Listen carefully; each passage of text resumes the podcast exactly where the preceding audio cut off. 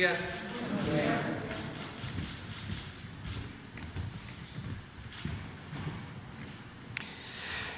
Vamos a iniciar la semana eh, como lo hacemos casi siempre. Vamos a que informe Ricardo Sheffield sobre quién es quién en los precios de los combustibles. Posteriormente se van a pasar los videos de las obras que estamos realizando y está invitado Román Meyer, secretario de Desarrollo Urbano, para exponer sobre el programa que se está eh, aplicando en todo el país de mejoramiento urbano y vivienda, porque aquí nos los eh, pidieron y quedamos eh, en exponerlo, en darlo a conocer. Eh, básicamente es eso. vamos a contestar pocas preguntas porque tenemos que irnos. Tenemos la visita Mm, del señor John Kerry, que es el enviado del presidente Biden para asuntos relacionados con el clima, en especial lo que tiene que ver con el cambio climático, y va a estar con nosotros. Vamos a estar en Palenque, Chiapas, vamos a una plantación del programa Sembrando Vida. Es este un programa que ustedes conocen. Estamos sembrando mil cien árboles, mil cien millones de árboles, mil cien millones de árboles en más de un millón de hectáreas y están trabajando en este programa como sembradores más de 400 mil campesinos, pequeños propietarios, ejidatarios y comuneros. Entonces, eh, hay interés de parte del gobierno de Estados Unidos en conocer este programa y también eh, nosotros hemos insistido mucho en eh, que se pueda aplicar este programa, replicar en Centroamérica para eh, dar opciones de trabajo y al mismo tiempo mejorar el medio ambiente. Entonces vamos a estar el día de hoy en esta gira en Palenque, Chiapas. De modo que comenzamos con Ricardo. Buenos días, señor presidente. Muy buenos días a todas y a todos ustedes. ¿Quiénes quieren los precios de los combustibles?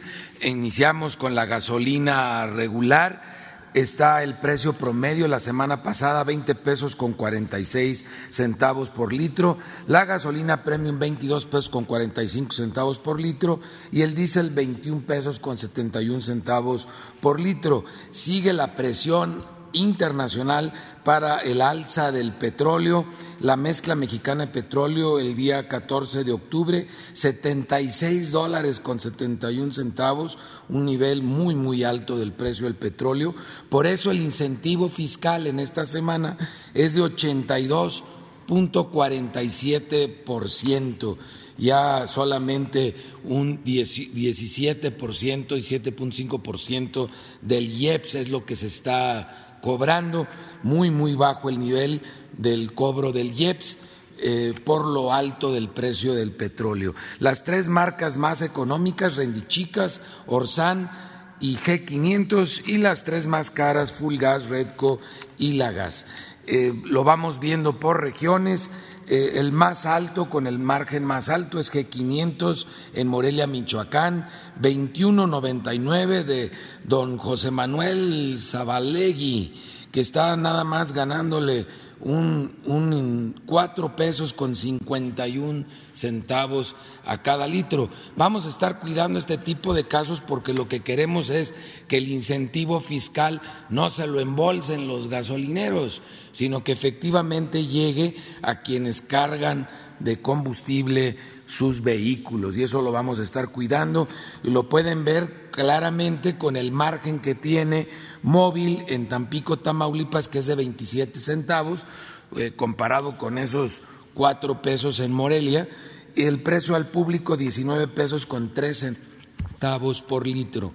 La premium de la Shell en Iztapalapa, en la Ciudad de México, es el precio más alto con el margen más alto, 24 pesos con 28 centavos por litro, 2,98 de, de margen mientras que el margen para la franquicia Pemex en Veracruz, Veracruz, es de 16 centavos con un precio al público de 20 pesos con 90 centavos. Ahí sí el incentivo llega al tanque de los consumidores. Y en el diésel tenemos la opción más cara, Arco, en Imuri, Sonora, con un precio al público de 22 pesos 89 centavos por litro y un margen de 3 pesos con 70 centavos comparado con franquicia Pemex, que tiene un margen de 17 centavos en Mérida, Yucatán, con un precio al público de 21 pesos con 29 centavos por litro. Y vamos a ver las verificaciones que se realizaron la semana pasada. Atendimos 248 denuncias presentadas a través de la app de litro por litro por medio de 166 visitas o verificaciones, dos gasolineras se negaron a ser verificadas y una gasolinera no se dejó colocar los sellos. Quiere decir que encontramos que tenía problemas, que no estaba dando litros completos. Es el caso de Más Gas en Fresnillo, Zacatecas, que no se dejó colocar los sellos, pues más bien era menos gas, no más gas.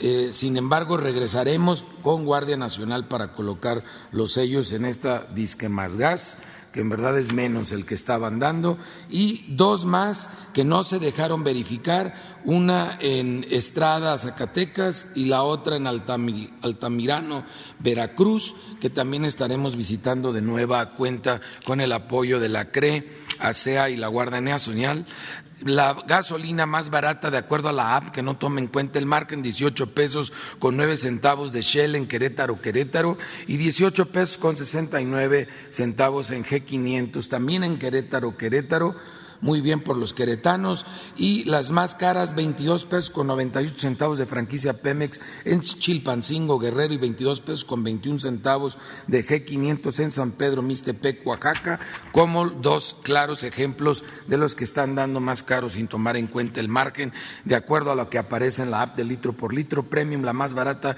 20 pesos con 85 centavos de Servifácil en Coatzacoalcos, Veracruz y 20 pesos con 90 centavos de franquicia Pemex en Veracruz, Veracruz, la más cara 23.99 de Petro Seven en San Pedro Garza García, Nuevo León y 23 pesos con 95 centavos de Valero en Zapopan, en el estado de Jalisco y para el diésel 19.49 de Shell en Querétaro, Querétaro otra vez la más económica, y 19.69 de G500 en el Marqués Querétaro, mientras que las más caras 23 pesos con 83 centavos de G500 en San Pedro Mixtepec, Oaxaca, y 23 pesos con 60 centavos de franquicia Pemex en Cihuatanejo, Guerrero. Seguimos también verificando el tema de los servicios sanitarios uno de, muy, muy limpio y muy bien cuidado en Jiquipilas, Chiapas, de la franquicia Pemex. Muy bien, porque luego los de franquicia Pemex no están en muy buen estado. Este lo encontramos de manera ejemplar.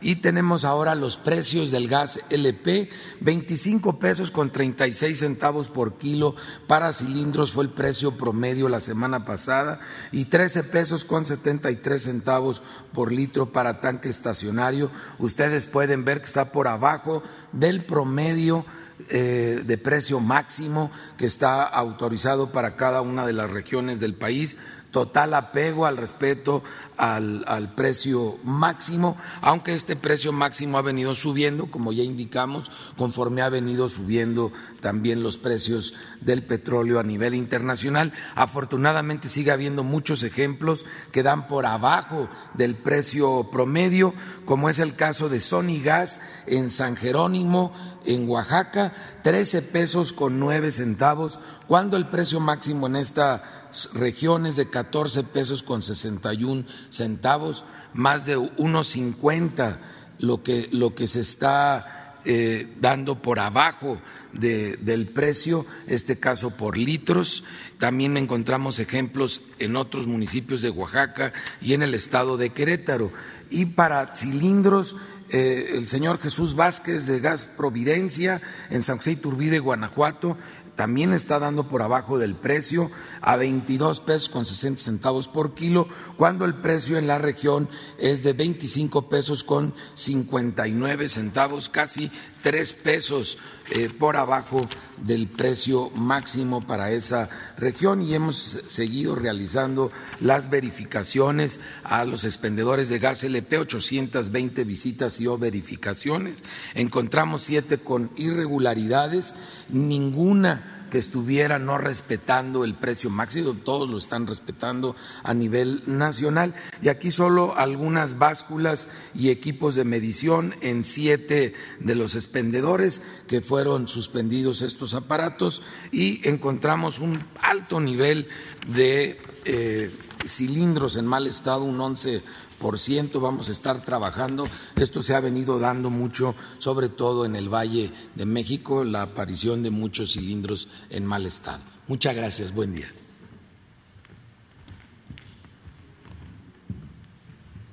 Vamos con los videos.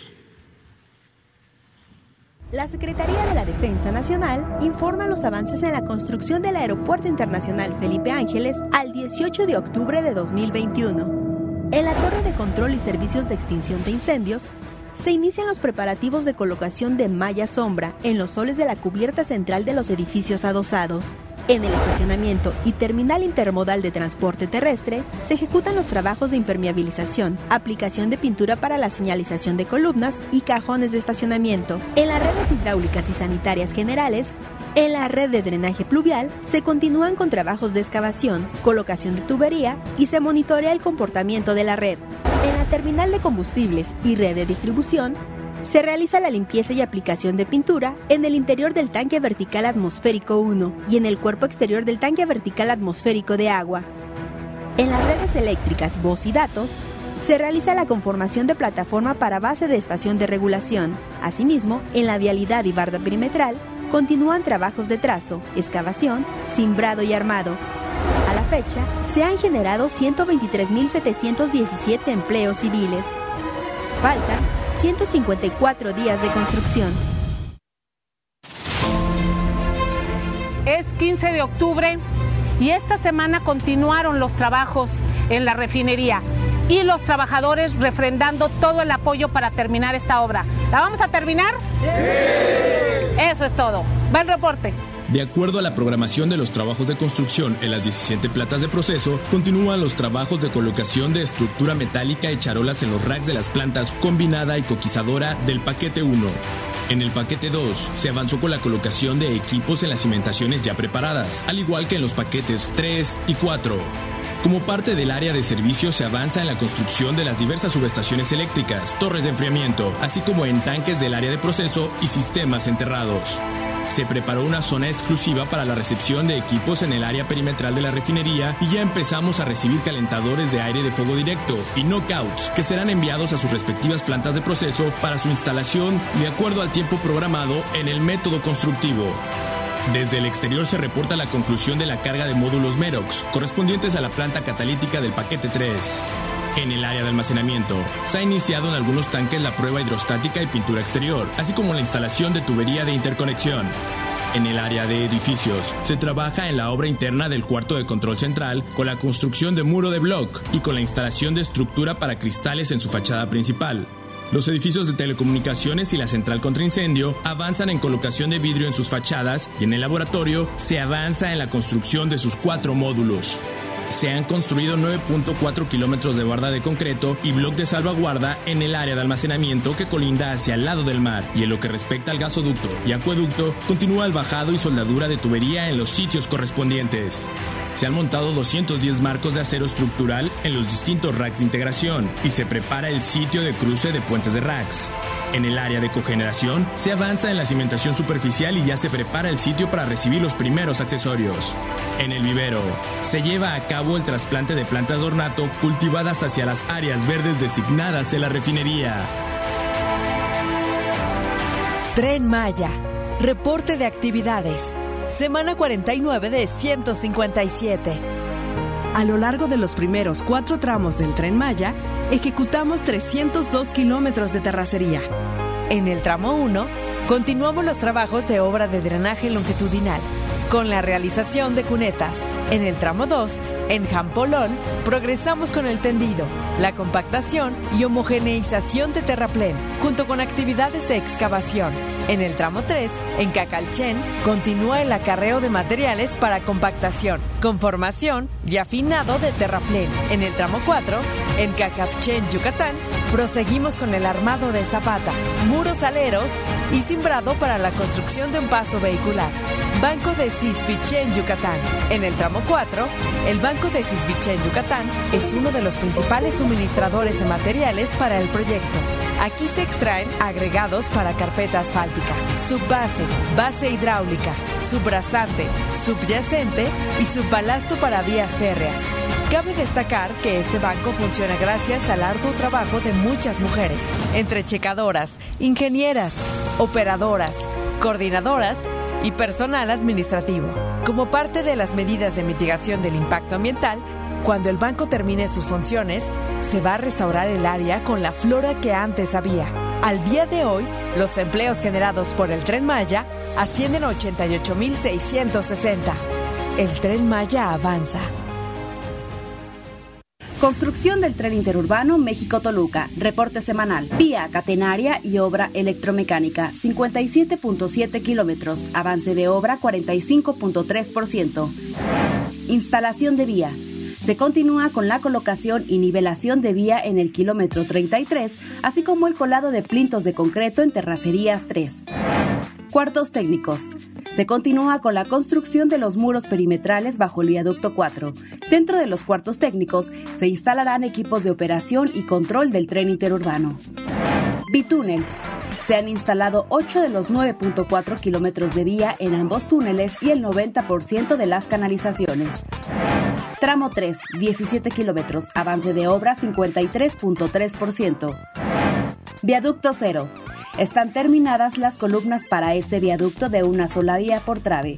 Este viaducto tendrá 155 metros de longitud. Viaducto Mixto 2. Continúan los trabajos de ensamble y montajes de las secciones metálicas de este viaducto. A la fecha se tiene el 100% de fabricación en planta y el 33% de montaje. Frente 9. Tercer cruce de la autopista. Están terminadas las columnas para recibir las traves prefabricadas de concreto correspondientes a este frente. Arteaga y Salazar. Se continúa con la colocación de anclas, malla electrosoldada y concreto lanzado para la protección de los taludes bajo la nueva vialidad. Hondonada Zagarpa. Continúa el armado de acero de refuerzo para la siguiente sección de una de las columnas de apoyo del doble voladizo. Estación Vasco de Quiroga se inició la perforación y armado de pilas de cimentación profunda para los apoyos de esta estación. Secretaría de Comunicaciones y Transportes. La Comisión Nacional del Agua informa los avances del Parque Ecológico Lago de Texcoco. Conservación y mantenimiento del lago Naborcarrillo. Se realizó la conformación y renivelación de bordos en la zona noroeste y sur del lago. Continúa el dragado al interior y exterior de los canales en la zona noroeste culminaron los trabajos de desmonte y despalme en el área de trabajo y se lleva a cabo el levantamiento topográfico en una superficie de 850 mil metros cuadrados en los alrededores del lago. Por otra parte, las tareas para el manejo de flora y fauna en la zona se mantienen como actividades permanentes. Ciénega de San Juan, fase 2. Se iniciaron los trabajos de recuperación en el cauce del río San Juan, Asimismo, se realiza la conformación de caminos peatonales y ciclistas, la construcción de guarniciones en los senderos peatonales y la conformación del estacionamiento de visitantes a la Ciénega. La vialidad perimetral sigue en rehabilitación para la colocación de base hidráulica y carpeta asfáltica. Terracerías fase 2. Continúan los trabajos de liberación de las zonas donde se desplantan las plataformas y senderos. Se llevó a cabo la colocación de piezas de concreto para la construcción de laberintos y zonas lúdicas. También se realiza la conformación de islas para la construcción de zonas de sombra en el jardín central. Para ello se han colocado más de 28.000 metros cúbicos de tesontle. En el Rentex Coco Norte se sumaron casi 2 kilómetros más de desasolve. Juntos, fortalecemos la vocación ambiental de la zona mediante su protección, conservación y restauración en beneficio de los habitantes del Valle de México. Muy bien. Bueno, pues vamos a pedirle al arquitecto Román May que nos informe.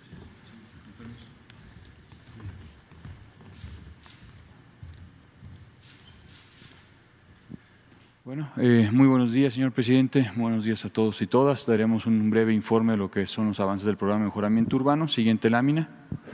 Bueno, arrancamos con lo que corresponde, digamos, un resumen muy breve de cuáles son los objetivos del programa. El incremento del bienestar en las comunidades son aquellas regiones de mayores carencias en materia de infraestructura básica, agua, luz, drenaje, pavimentación, equipamientos y espacios públicos, así como vivienda la inversión en infraestructura pública y la generación de empleo. Son los tres objetivos, digamos, del programa y las cuatro vertientes, digamos, los cuatro componentes. Es el mejoramiento integral de barrios, que estamos hablando de nuevo de infraestructura, servicios básicos, espacios públicos, equipamientos, vivienda en el ámbito urbano, que se gestiona o se ejecuta a través de la Comisión Nacional de Vivienda, la regularización de la certeza jurídica en las mismas colonias donde venimos trabajando, a través del Instituto Nacional del Suelo Sustentable y la actualización o desarrollo de los programas de ordenamiento territorial o desarrollo urbano de los municipios también donde venimos trabajando. Siguiente lámina. Este es el resumen de las acciones que realizamos en el primer año. Como podrán ver, nos enfocamos en gran parte lo que corresponde en la frontera norte, también en ciudades que tienen características turísticas, eh, y es ahí donde terminamos el 2019 con 348 obras, más de eh, casi 60 mil acciones de vivienda y 15 planes municipales, 70 mil empleos que se estimaron se habrán generado en el 2019. Siguiente lámina. En el 2020 se van acumulando, digamos, las, inversiones y las, lo que son los trabajos.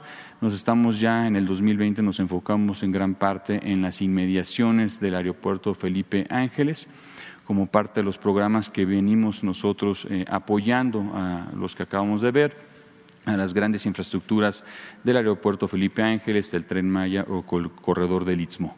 Son, fueron en ese entonces 128 obras, 16 planes municipales, 50 mil acciones, eh, más de 50 mil acciones de vivienda y un empleo, un conjunto de empleos estimados en el orden de 50 mil empleos en el año 2020. Siguiente lámina es lo que corresponde en la parte ya de este año. Como podrán ver, pues bueno, nos vamos reforzando todavía más lo que corresponde en las inmediaciones del aeropuerto Felipe Ángeles y también verán que se está reforzando lo que corresponde el corredor del tren Maya. Son aquellos puntos de color eh, rojo donde estamos llevando las acciones. En este año tenemos 286 obras, 36 planes municipales, eh, aumentamos el número de, acciones de vivienda en el orden de 75 mil prácticamente acciones de vivienda y eh, un estimado de 180 mil empleos. Siguiente lámina. Aquí es donde, digamos, tenemos el resumen total de lo que corresponde al programa en estos primeros tres años. Tenemos un total de 762 obras a nivel nacional.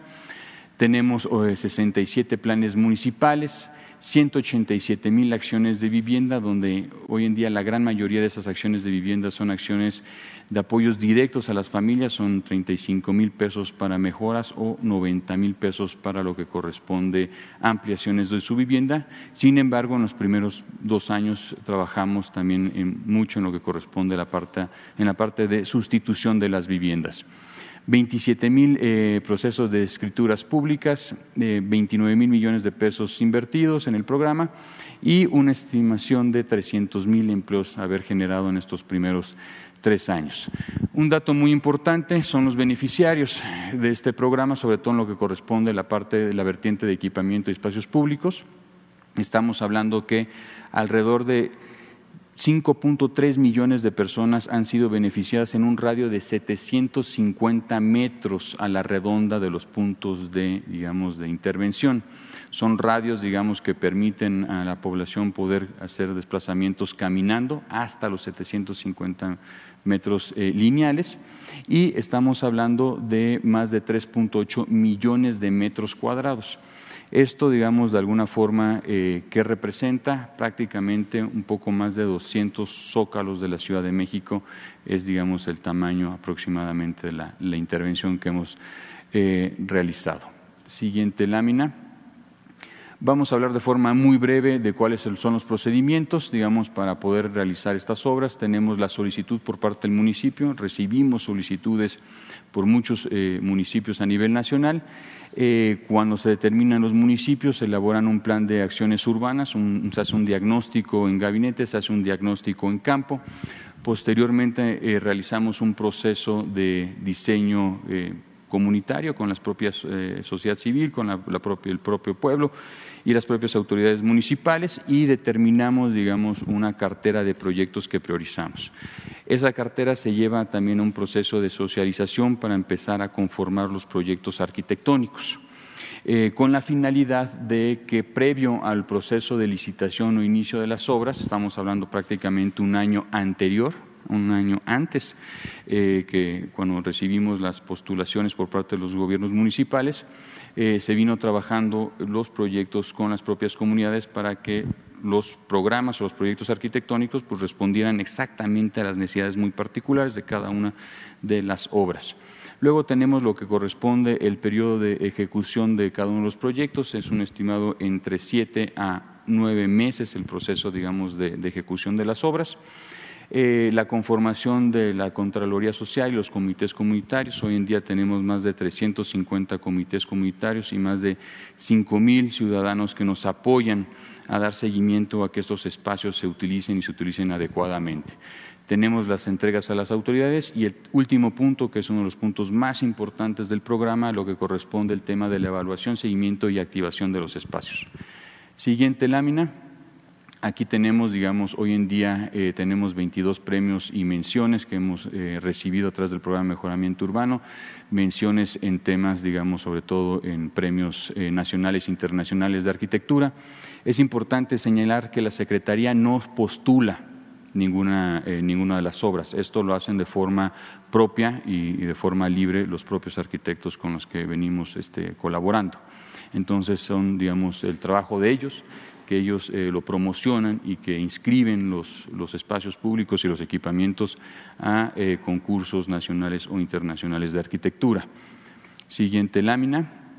Tenemos ya, vamos a ser muy breves, vamos a agarrar cinco ejemplos muy particulares. Tenemos este parque del represo en hogares que se centró prácticamente en poder asegurar que las viviendas en las inmediaciones de este eh, represo natural eh, no presentaran problemas de deslaves o que se vinieran en épocas de lluvia hacia la parte central de este represo, teníamos problemas de salubridad, habíamos encontrado incluso vehículos cuando desasolvamos el represo en la parte inferior y lo que utilizamos fue, eh, digamos, un proceso de eh, espacios de equipamientos públicos pero previamente consolidamos todo, todo el espacio con muros de contención, reubicamos todas las bajadas de aguas, eh, digamos, sucias que de las casas, porque no tenían, digamos, donde desaguar más que en un represo, y este represo eh, recibe un conjunto, digamos, de flora y fauna natural transfronterizo este, a lo largo del año. Siguiente. Voy a ser muy breve. Este es un parque, el Parque Bicentenario, está en Ecatepec, que es la primera etapa. Estamos esperando poder realizar una segunda etapa, más de, eh, digamos, eh, beneficia más de medio millón de personas. Son 81 mil metros cuadrados en esta primera etapa. Con el gobierno municipal estamos eh, viendo que ellos liciten una segunda etapa y nosotros una tercera etapa para poder abarcar todo este gran parque bicentenario, que es uno de los principales parques públicos en Ecatepec y que cuando nosotros entramos, bueno, pues encontramos en una situación muy, eh, digamos, desafortunada el parque, ¿no? Em, entonces, pues prácticamente lo que se hizo fue la reconstrucción completamente del espacio, se mantienen un conjunto de taludes naturales de tesontle con, digamos, contenciones de concreto y eh, se van generando pues estos campos de, fútbol eh, y otros equipamientos espacios públicos. Siguiente lámina. Tenemos otro eh, proyecto que también obtuvo varios reconocimientos y premiaciones. Teníamos un antiguo cuartel militar en Ciudad Acuña de principios del siglo XX, prácticamente abandonado, grafiteado, eh, vandalizado, no, ya no era un referente, pero que eh, por la ubicación del cuartel, que tiene una vista, digamos, única, por una cuestión, digamos, de vigilancia de principios del siglo XX, en esta ciudad fronteriza, se rehabilitó y hoy en día pues, se ha generado espacios eh, comunitarios, de exposiciones también, digamos, de la propia historia de la conformación de Ciudad Acuña. Entonces, eh, la ubicación geográfica que en muchas ocasiones pasa con estos proyectos, pues eh, lo que buscamos es volverlo a recuperar y este es un muy buen ejemplo de un espacio cultural donde hoy en día pues ya muchas familias van también para eventos de 15 eh, años, bodas, este, hay una gran solicitud en este, en este espacio en particular como un hito, digamos, urbano local. Siguiente lámina. Tenemos también un, skate park que tuvo muchas menciones, también internacionales como nacionales, en, lo que corresponde a Ciudad Juárez. Aquí eh, se jugó mucho con la tonalidad de los concretos para poder, digamos, eh, hacer un símil de los atardeceres que tenemos muy comúnmente en Ciudad Juárez o en la frontera norte, entonces se jugó con el pigmento de los concretos, que es algo que también venimos haciendo, jugar con ese tipo de elementos, y eh, tiene, digamos, una afluencia muy importante a nivel local, incluso, digamos, este, torneos eh, eh, entre las diferentes zonas, la parte norteamericana como la parte mexicana. Siguiente lámina, tenemos, bueno, todavía no ha tenido ninguna mención porque apenas la acabamos de concluir, es eh, en, Tapachula, Chiapas. Terminamos la rehabilitación de una antigua estación de principios del siglo XX que estaba eh, en, desuso, pero ya había una comunidad local que buscaba de preservar esta antigua estación de ferrocarril y lo que se generó fue pues recuperar un espacio que estaba abandonado y era un basurero público. Entonces, hoy en día eh, generamos diferentes equipamientos públicos, espacios culturales para la propia comunidad y rehabilitamos todo, digamos, este eh, andador donde se ubica al centro eh, la antigua estación de tren. también era una zona muy insegura en, lo que corresponde a Tapachula, con mucha falta de iluminación y pues hoy en día estamos esperando que sea pues un detonador y digamos un elemento central para la propia ciudad de Tapachula. Siguiente lámina. Eh, por último, tenemos otro ejemplo eh, muy importante en Tijuana, el Parque Jico.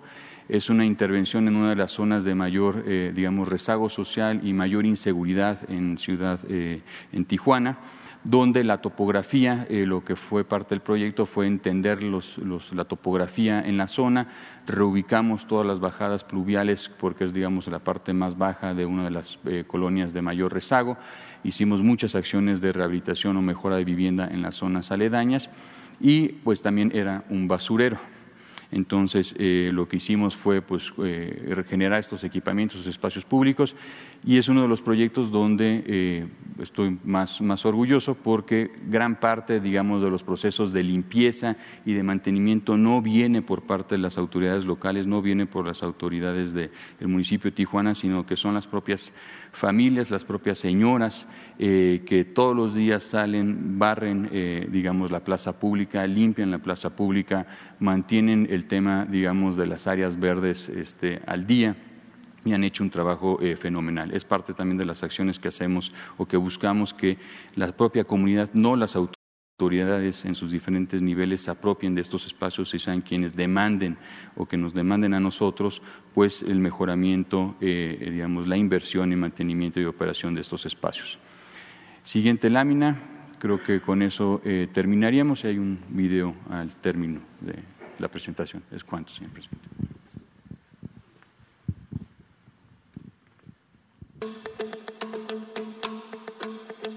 El programa de mejoramiento urbano es una de las estrategias prioritarias del Gobierno de México. Su objetivo es mejorar el bienestar de la gente en barrios marginados de nuestra ciudad.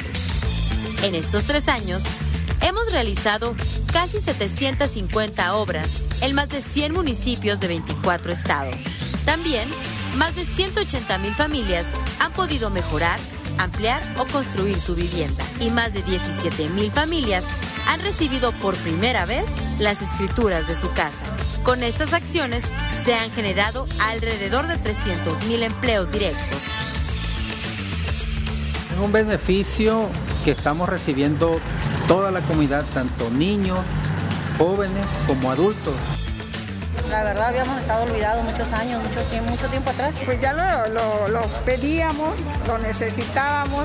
Necesitábamos un espacio como este para desarrollar sus capacidades, sus aptitudes. Ahorita tenemos una super obra en el cual pues hay que explotarlo. Nos parece un espacio muy digno, más que nada, esa es la palabra. Que aquí va a ser ese espacio de esparcimiento y que aquí vamos a reunirnos y que aquí vamos a, tener toda esa este, seguridad. De hace mucho tiempo no había visto una, un tipo de obra como la de ahora. Para beneficiar a la zona, yo creo por mucho. Digo, estamos contentos porque nunca había visto un presidente que se preocupara así por todos nosotros, pues. Alegres, satisfechos de que una obra de esta índole pues haya llegado aquí a nuestra, a nuestra colonia. Nos ganamos el premio mayor en esta colonia. Gobierno de México. Muy bien, pues ese es el informe. Eh, está pendiente, desde el viernes quedó Reina Aide Ramírez. Y luego continuamos. Gracias, presidente. Buenos días. Reina Aide Ramírez, eh, reportera independiente y para la Alianza de Medios de Periodistas de a pie. Este, una disculpa porque tengo en dos meses, no me extraño, presidente, dos meses eh, y una disculpa a la gente de Oaxaca y de otros estados que tengo preguntas de ellos, pero la semana que entra los tratamos. Hoy voy a tratar dos temas de Sonora. Eh, usted ha estado hablando últimamente de la corrupción, de hecho mencionó que va a ir a la ONU a tratar este tema de corrupción y hace unos días, la semana pasada creo también, eh, mencionó la, a un exgobernador corrupto de Sonora, Guillermo Padres. Eh, tratando de justificar a la gobernadora de cómo dejó el Estado pero ya Durazo se está encargando de sacarle los trapitos al sol de lo que dejó más o menos la gobernadora. Eh, bien, en el 2018, eh, cuando usted entra al gobierno en diciembre, eh, el, el exgobernador Padres, estando en la cárcel, le manda una carta para pedirle que intervenga usted, que interceda usted por él, para llevar su proceso en libertad. Eh, Padres sale en febrero, el 3 de febrero del 2019, como un mes, un poquito mes, un poco más de un mes después de que le pide ese, ese favor.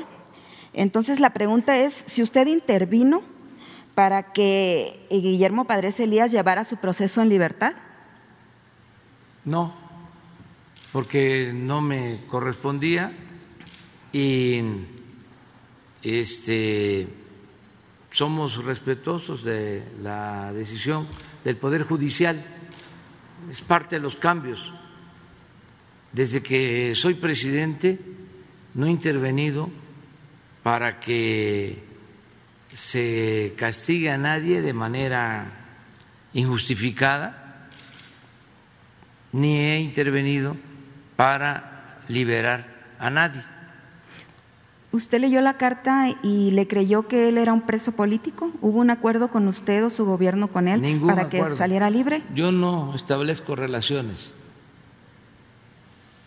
de complicidad con nadie. Son otros tiempos. Entonces no, no, le creyó que era un preso político. Sencillamente este, no era un asunto de mi competencia. Okay. Es que hay, ahora sí, división y equilibrio de poderes. Antes el poder de los poderes era el Ejecutivo y en especial el presidente. Entonces se quedó la costumbre, por eso me estás preguntando, de que el presidente era omnímodo todopoderoso y que los otros dos poderes, el legislativo y el judicial, eran apéndice. No le pregunto por eso, pero ahorita le voy a explicar. Pero este, nosotros no tenemos pero sí, eso nada que, que, dice ver usted en eso. sí es cierto. Bien, eh, bueno, dicen en Sonora eh, que el olor a la guayaba y el dinero no se pueden ocultar, presidente. Eh, ¿Por qué? ¿La qué dijiste? El olor a la guayaba y el dinero no se Ah, pueden sí. ocultar. El dinero mal habido, ¿no? No se pueden ocultar. Eh, ya, ya de- vimos los Panama Papers. Gabo decía eso, del olor a la guayaba. Entonces, eh, ¿por qué no se ha podido, si tiene usted conocimiento, por qué no se ha podido probar el presunto, digamos presunto porque están dormidas las investigaciones, el, el presunto enriquecimiento ilícito de Guillermo Padres, del exgobernador Guillermo Padres Elías? Y pues sabemos que tuvo una presa, tiene 300 hectáreas de nogal, tiene muchos terrenos en Sonora. O sea, ¿por qué eh, tiene una residencia enorme, diferente a la que con la que llegó a, a- empezó como gobernador? Entonces, ¿por qué no se le ha podido probar ese enriquecimiento ilícito? Porque tiene que ver con el Poder Judicial y con la actuación de jueces, de magistrados, de ministros. Tiene que ver con la corrupción, Tiene que ver con la corrupción. sí, este, que imperó durante mucho tiempo y sigue habiendo corrupción, no en el Ejecutivo, arriba, en lo que a mí corresponde. Miren, pañuelito blanco, pueden decir lo que quieran, ¿sí? pero ya no hay la corrupción que imperaba durante el periodo neoliberal. Bueno, en Y la corrupción se daba de arriba para abajo. Por eso estamos limpiando de corrupción al gobierno, como se limpian las escaleras de arriba para abajo. Pero, pues, estamos viviendo afortunadamente en un país libre y queremos que haya legalidad y haya democracia. Todavía hay corrupción en dependencias federales, sobre todo en los estados, Sonora, por ejemplo. Sí. Pero ese es otro punto. Sí, puede ser que este que exista eh, corrupción abajo y estamos procurando limpiar de corrupción por completo al gobierno. Presidente, recientemente usted tuvo la visita de Alfonso Durazo. Eh, hace, mm, por cierto, Durazo también está haciendo sus conferencias matutinas una vez a la semana. Y en una de estas eh, le cuestionaba yo también sobre este punto de padres y prometió un informe sobre cómo está la situación de, de, sus casos, cuáles, si se les está realmente dando seguimiento o no se les está haciendo en lo que compete a lo estatal, a lo que presuntamente se robó a nivel estatal. La gobernadora hablaba de 30 mil millones de pesos.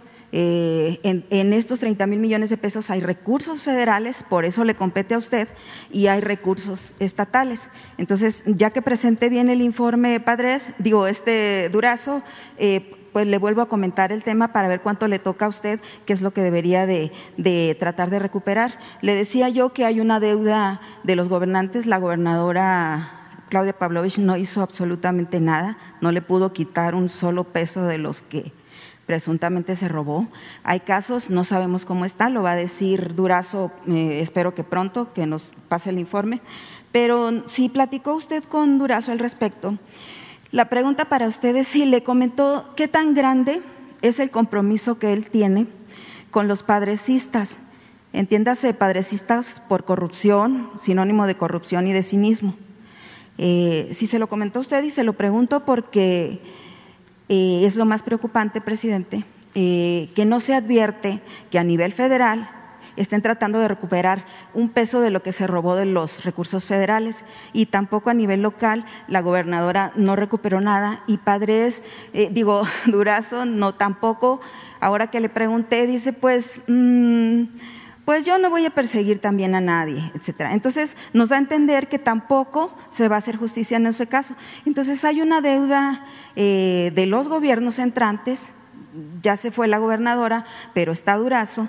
Entonces hay una deuda de los estados, de usted, en el caso del gobierno federal y en el caso del, del gobernador Durazo, para resolver este asunto de corrupción, porque eh, Padres es Sonora lo que para usted es Salinas a México robó y ahorita anda, acaba de anunciar que va a volver a la vida pública. Ya tuvo una reunión eh, política en el sur de Sonora con panistas, está tratando de reactivar, el PAN no le ha retirado sus derechos porque, es más, abogan porque dicen que lo están maltratando y lo están juzgando mal porque el señor es una pues una buena persona. Entonces, si usted tiene el dato de qué tan grande es el compromiso, porque además le preguntaba yo también a Durazo cuántos padrecistas hay en su sexenio, lo más preocupante es que no es que no están, este, no es que estén tratando ustedes de, de darle carpetazo al asunto, y me refiero al gobierno federal y al gobierno estatal.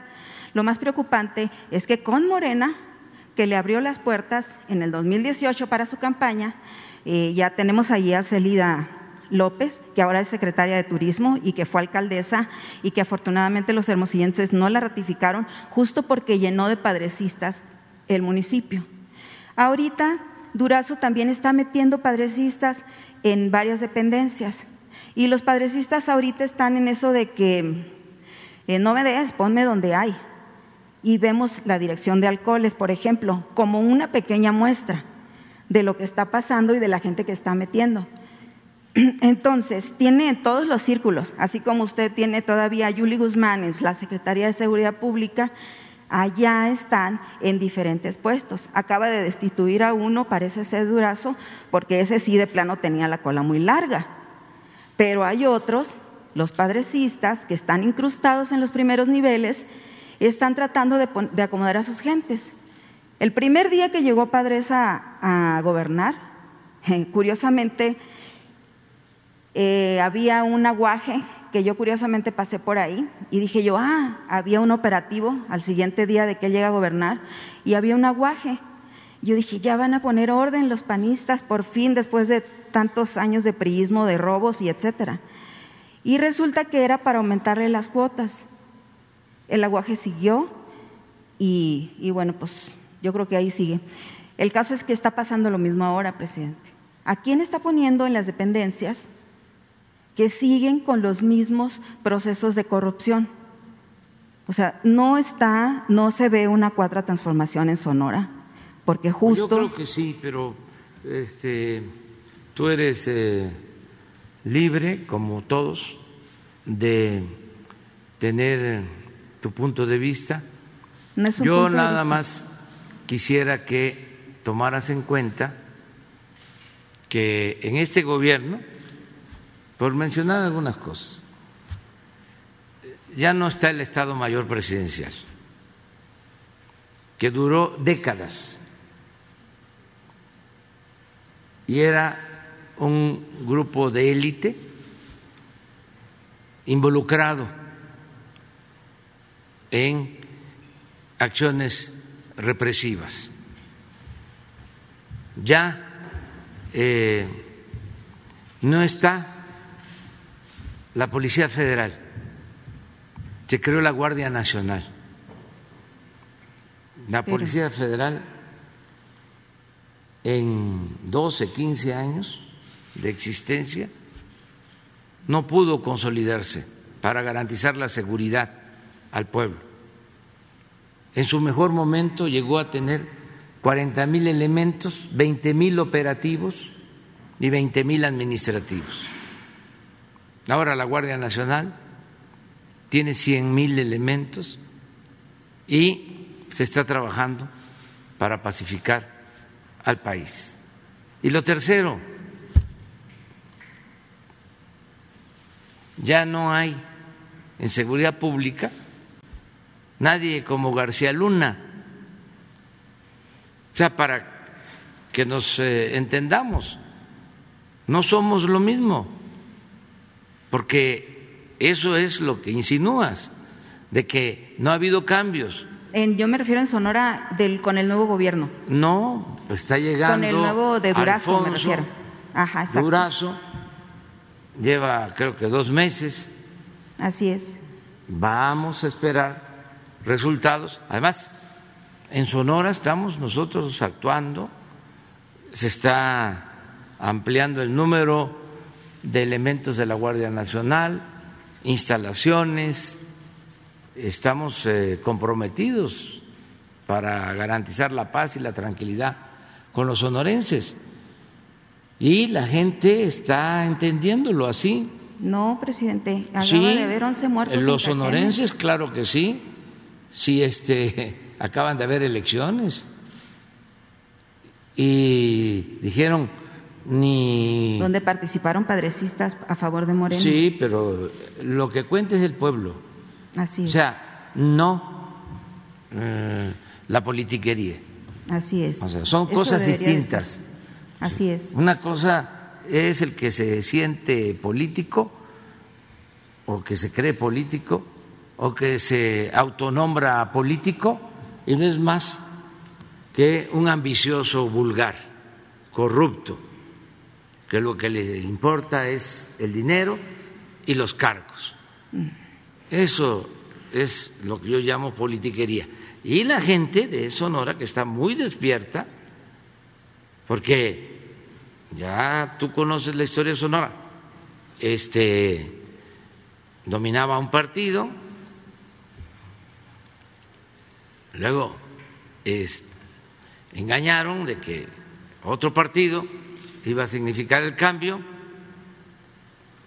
y fue más de lo mismo, es lo que eh, estás ahora eh, denunciando de que Bueno, el que estaba de gobernador, el que estaba de gobernador, este, fue acusado de fraude e incluso estuvo en la cárcel y fue defendido por los dirigentes de su partido, abogados como Diego Fernández de Ceballo, como Lozano Gracia, que fue procurador de la República Así es. siendo del PAN en el gobierno del PRI de Ernesto Cedillo. Entonces, ya la gente ahora en Sonora tiene muy claro de que la transformación debe llevarse a cabo sin tomar en cuenta a ese grupo,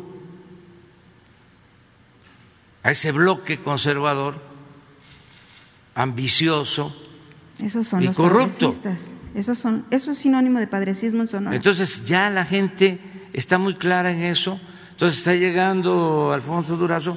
Vamos a esperar que haya este, resultados. Además, estamos pendientes.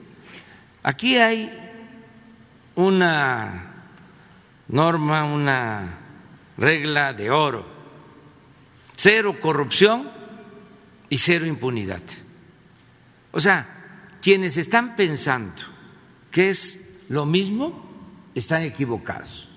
Esa es la apuesta de los que no confían en la transformación o no nos conocen bien o eh, están en contra de nosotros deseando que puedan decir en el futuro son lo mismo. Yo hasta en las campañas aclaraba, porque ese era el discurso ramplón de los conservadores, para que la gente no participara en el cambio y perdiera la fe, todo esto bien deliberado por las cúpulas del poder, empezaban a difundir de que todos eran lo mismo. Eso decía eh, la oligarquía, eh, disfrazada de sociedad civil, o con voceros en la llamada sociedad civil. Todos son iguales. Yo tenía que repetir y repetir. Me pueden decir peje, pero no soy lagarto, no somos iguales. Entonces, ahora, pues no dejan de tener la esperanza de que caigamos nosotros en los mismos vicios, en los mismos errores, para poder decir, ahí está, te lo dije, ¿ya vistes? Bueno, tienen tanto deseo de que actuemos igual que los corruptos de antes, que hasta inventan cosas. No es el caso. No, pero en este en las redes, en todo, este ya eh, salió creo que en el Universal estos este pasquines o en la radio o en la televisión de que eh, yo hice una gira hace poco aquí en la ciudad y que eh, iba yo en una suburban y tres cuadras antes de llegar al acto me bajé de la suburban y me subí al sur, al bueno, al Jetta, me quedé con lo del sur. Este, que me subí al Jetta. Creo que el Universal, ¿no? Bueno, este, esto lo he padecido desde hace muchísimo tiempo. Vivía yo en un departamento, en una colonia, este, en Heriberto Fría, un departamento, viví mucho tiempo y me cuenta una persona que me fue a ver, que iba con un taxista dice, ¿a dónde va? No, pues voy a aquí, a un departamento. Este, ahí vive eh, el licenciado López Obrador y lo voy a ver. Ah, sí. No, pero no vive ahí, señor. Eso es puro cuento. Él vive en Santa Fe, en la Toscana. Esto es eh, nada más el parapeto, porque arriba de este edificio hay un helipuerto. Entonces, ahí se traslada en helicóptero a su residencia. Pero una gente conocida dice, este, eh, ¿está usted equivocado, pero este, ¿qué le hago? Entonces, no somos iguales. Yo, yo lo sé, presidente. Eh, sé de esa historia porque la leí y, y, he cubierto sus giras. Cubrí cuando usted, desde el 2006, que usted iba a Sonora y cuando iban 10 personas nada más a verlo. O sea, sé muy bien su trayectoria de, desde hace 30 años. Y, nada más le digo, lo que yo le estoy comentando, muchas, eh, bueno, yo en Sonora tengo mi, mi pues, eh, muy buenas fuentes. Y muchas de esas buenas fuentes siempre ha sido el pueblo. Y mucho de ese pueblo está en Morena. Y mucho de ese pueblo que está en Morena es el que está triste por lo que yo le estoy contando. ¿Por qué Alfonso Durazo le está dando espacio a los padrecistas en Sonora si ni siquiera se ha hecho justicia. Está bien que no todos son iguales, es, posible que había buenas personas en ese, trabajaron buenas personas en ese sexenio, sí conozco a varias, eh, pero la mayoría se enriqueció, presidente. Usted puede ir y alguien le puede dar un tour, aquí vive fulano, vivía aquí y ahora vive acá. Cualquiera le puede dar un tour de todos los funcionarios padrecistas que se enriquecieron en ese sexenio. ¿Por qué no se ha hecho justicia? Usted mismo dice cero corrupción y cero impunidad. Eso significa, ¿puede usted tener la promesa para los sonorenses de que se va a hacer justicia con esa deuda histórica que se tiene con los sonorenses para castigar la, corrupción que se vivió en ese sexenio y ahora con lo que está sacando también Durazo del, del sexenio de la gobernadora? Tiene que este, presentarse denuncias. Ya hay denuncias. Ante la fiscalía, pues hay que pedirle a la fiscalía que informe sobre cuál es el curso de esas denuncias. En el caso de usted de los recursos federales, ¿usted haría eso? Sí, seguramente. pedir un informe, que, ¿cuánto se ha recuperado de recursos federales? Es muy probable que en esa denuncia del exgobernador de Sonora se haya este, considerado que hubieron desvíos de recursos federales. Así es. Y eso ya está en manos de la Fiscalía y de los jueces. Entonces, ya nos están escuchando los de la Fiscalía. Yo quiero reiterar mi confianza al doctor Alejandro Gertzmanero, que es el fiscal y que si hay eh, denuncias presentadas en el caso de Sonora, estoy seguro que se les va a dar curso. En el caso de el Poder Judicial, que también eh, tenemos que ir eh, concientizando, orientando sobre cómo funciona el gobierno.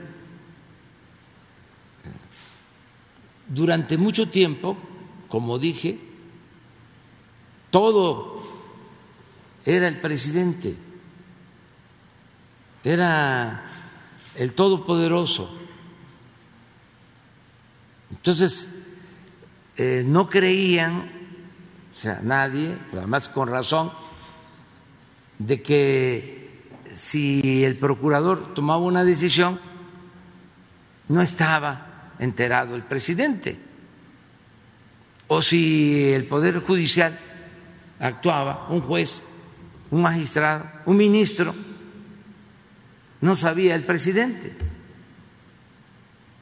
Pues no tenía por qué saber, de acuerdo a la Constitución, porque son tres poderes independientes y hay autonomía.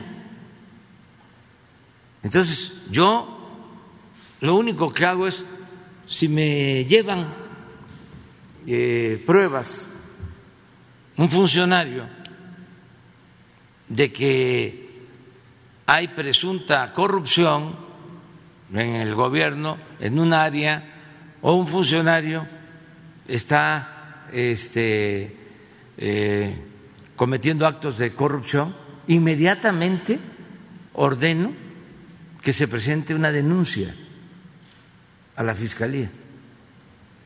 Pero es un asunto hasta de autoridad moral. Así es. Imagínense si llega un funcionario, Leti,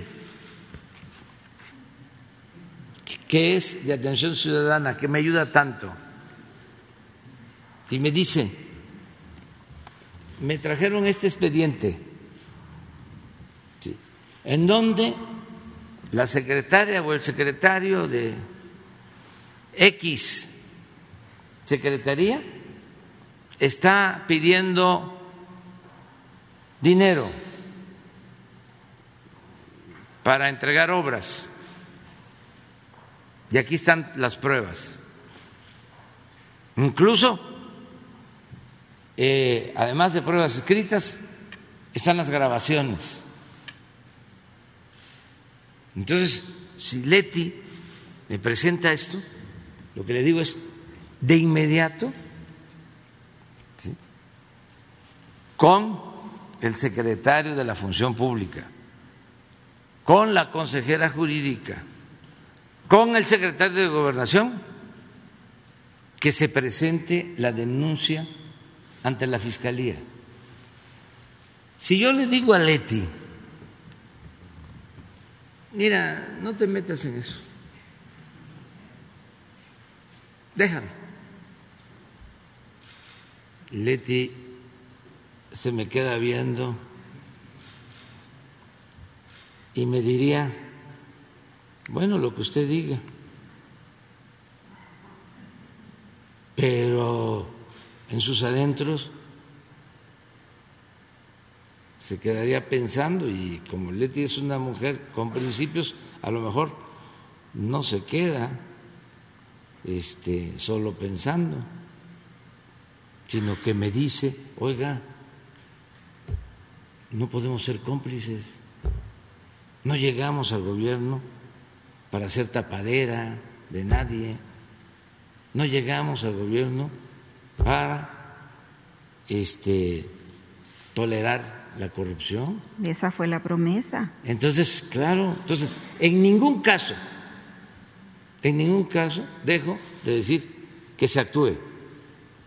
Por eso cuando me preguntas, eh, ¿sabía que o hay algún trato o, o algún acuerdo? Pues no, porque se está paseando libremente por su Ah, pero eso tiene Así que como ver. los. Ya le dije, ya te comenté, o sea, y tú debes como periodista saber de que todavía hay influyentismo que viene de tiempo atrás y que eh, los jueces, bueno, te acabo de decir que en el gobierno de Cedillo, como pago político, porque se entendían muy bien, porque eran lo mismo, como ahora ha quedado de manifiesto, porque ya se quitaron la máscara, Cedillo le entregó la Procuraduría General de la República, esto por los jóvenes, porque el que tiene ahora 18 años no lo sabe, a lo mejor no, no había nacido. A ver, saquemos cuenta. ¿Cuándo fue Cedillo? Fue en 94. ¿94? 2000. ¿Sí? Que tiene 18 años ahora, 20, no había nacido. Entonces, no está de más de recordar eso. Termina la elección,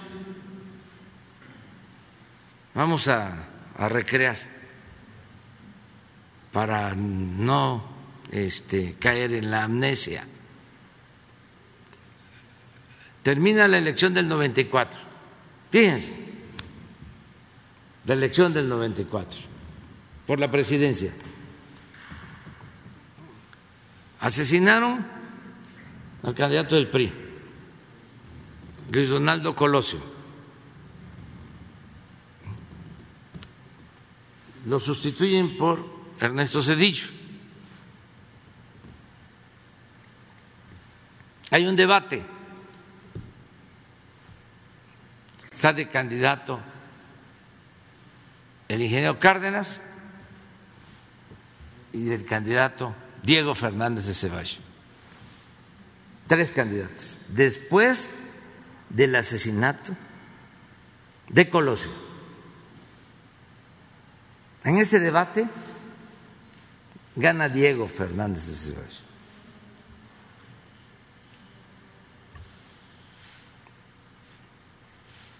No habían tantas empresas encuestadoras, pero se fue a las nubes. ¿Y qué hace? Desaparece. Un mes. A lo mejor más tiempo. Pero eso ya es cuestión de que ustedes lo investiguen. No se vuelve a saber nada. Y viene la elección y va a Cedillo.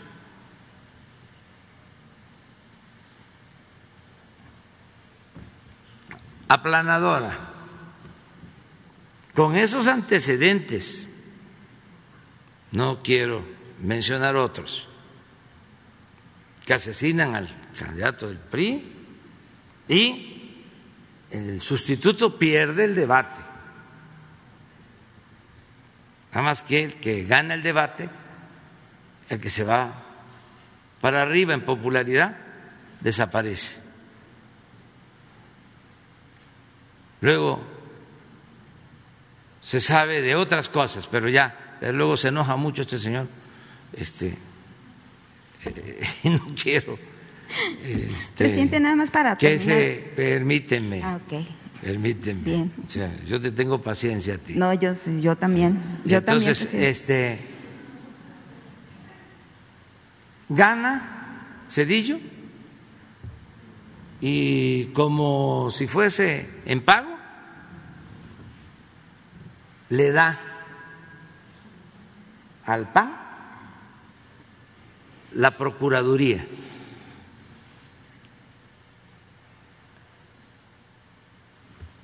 Lozano Gracia. Y ahora sí que me consta, pues ya iba a presentar ahí mis denuncias, cuando nos hicieron fraude a la Procuraduría, cuando este, se gastó Roberto Madrazo 70 millones de dólares en su campaña para la gobernatura de Tabasco y se encontraron las cajas con todos los documentos y se probó. Y claro, imagínense si iban a hacer justicia o a anular la elección.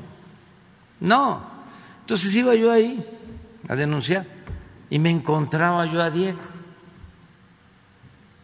Ahí lo conocí, ahí estaba sentado.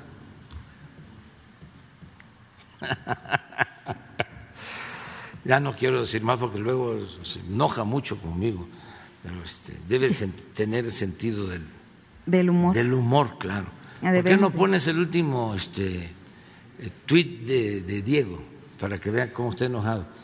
Este,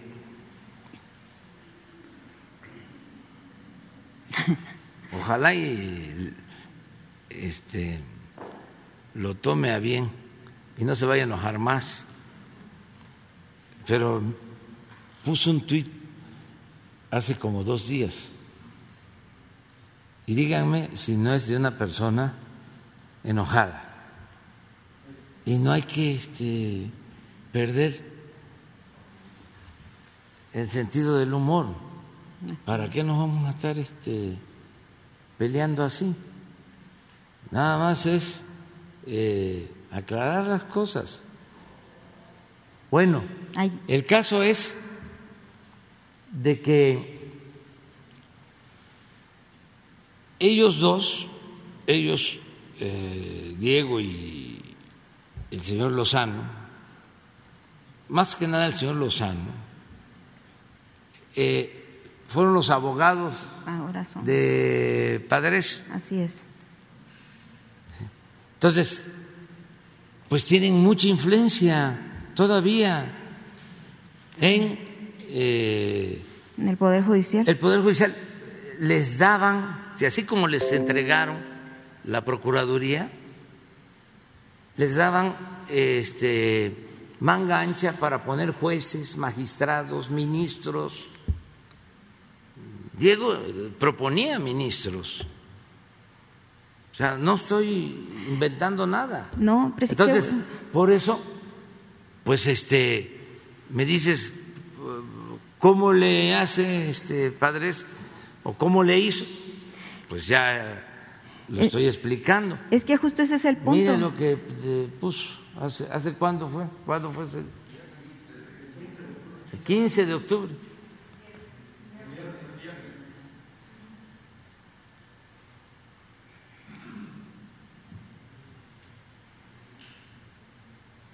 loco, cínico, o todo junto.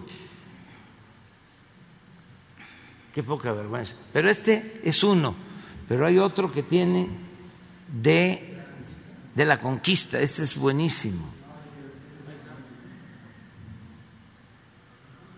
Solo los imbéciles y resentidos pueden decir que los mexicanos fuimos conquistados, entre, entre comillas, porque sin los espermas europeos de hace 500 años no habrían nacido Tartufo, es decir, ya saben quién, además desciende de un abuelo español. Ya está muy enojado. Pues sí, ni valor tiene de mencionar su nombre. Entonces, este,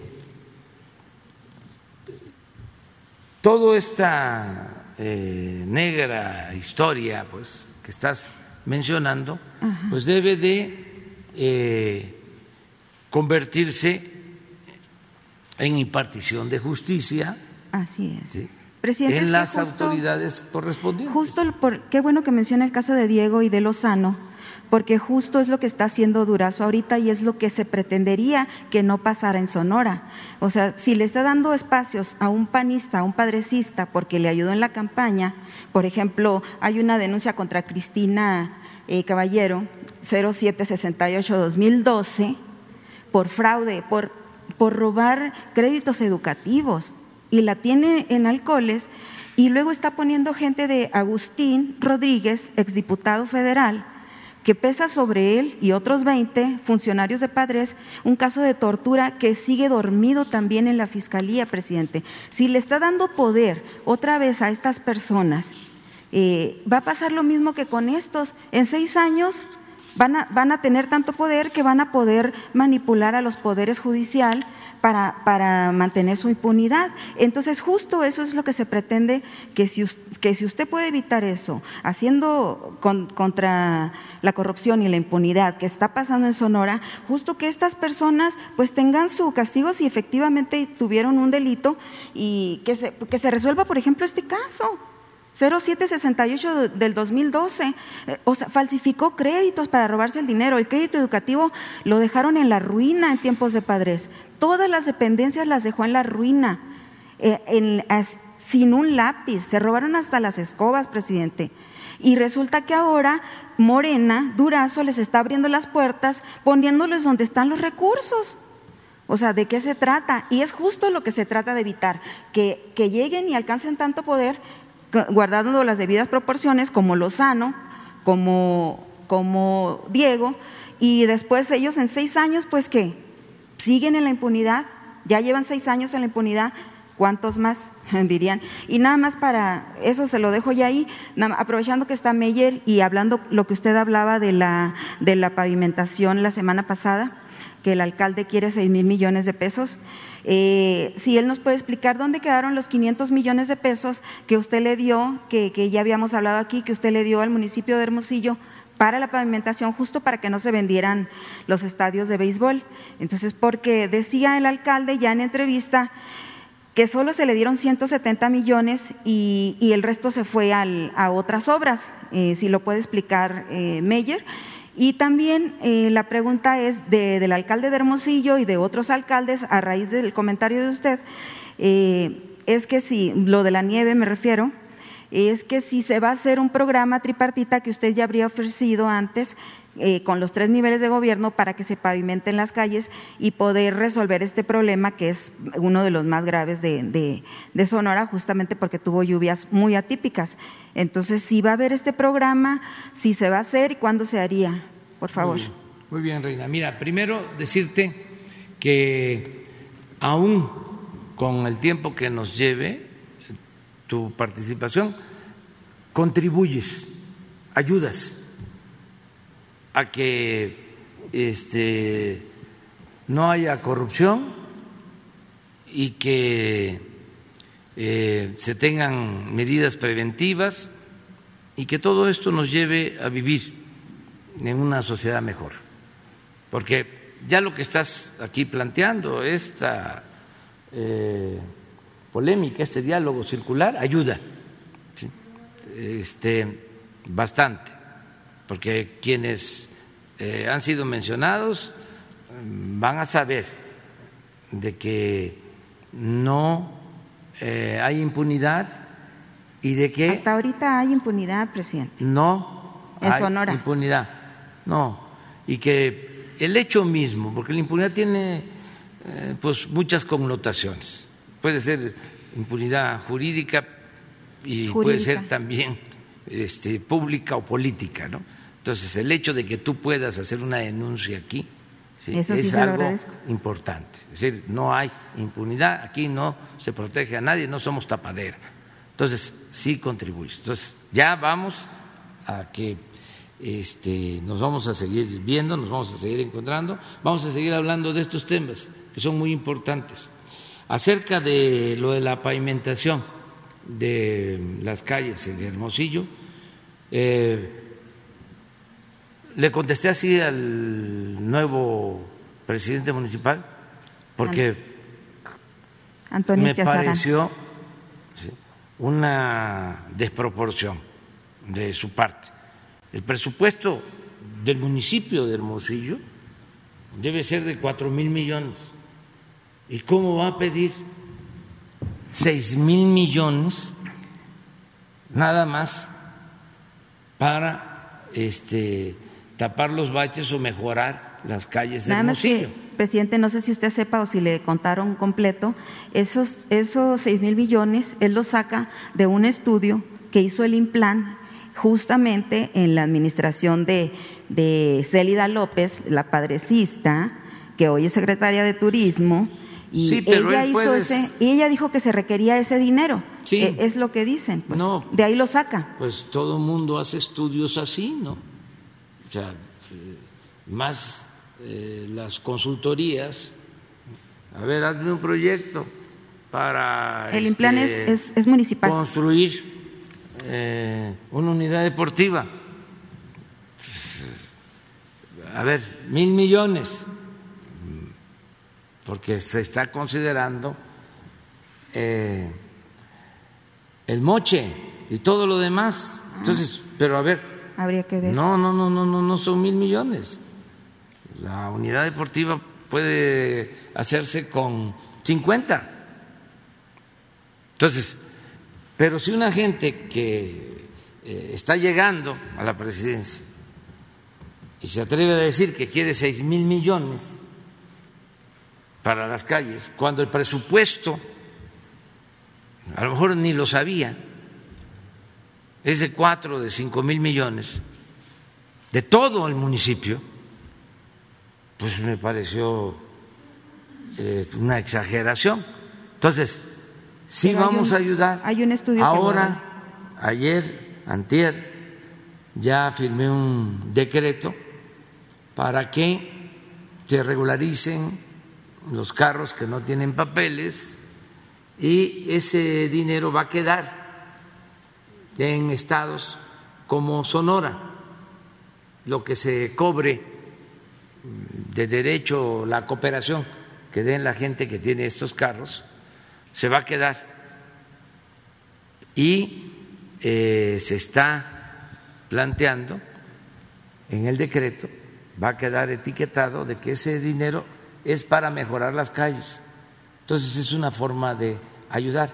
Acerca de lo que nosotros le transferimos a la presidenta municipal, yo creo que sí, tú podrías explicarlo, este Román. ¿sí? Gracias. Gracias, señor presidente.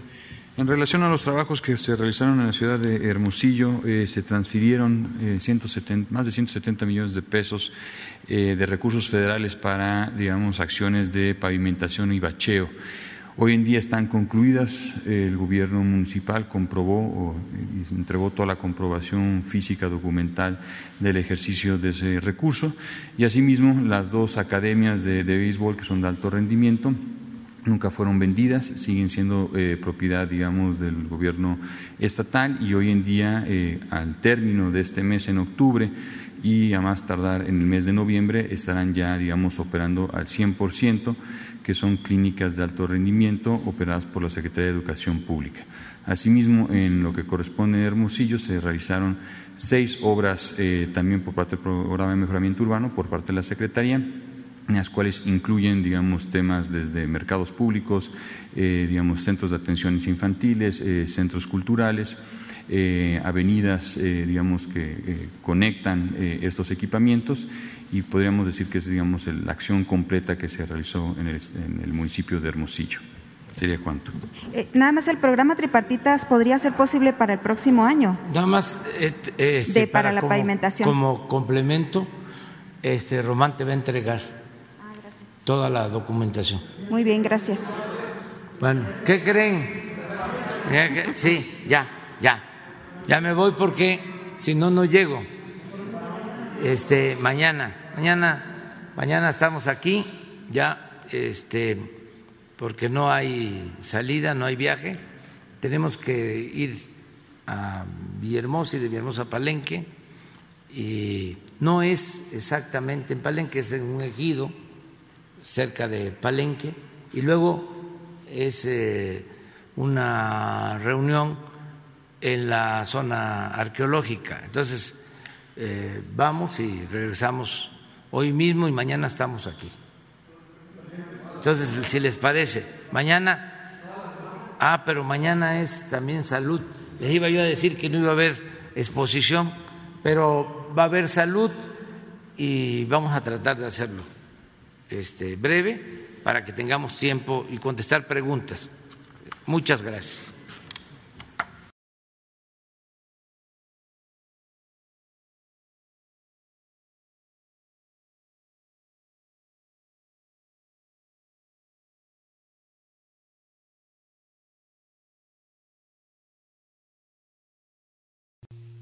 Te queremos mucho. Te queremos, eres el mejor.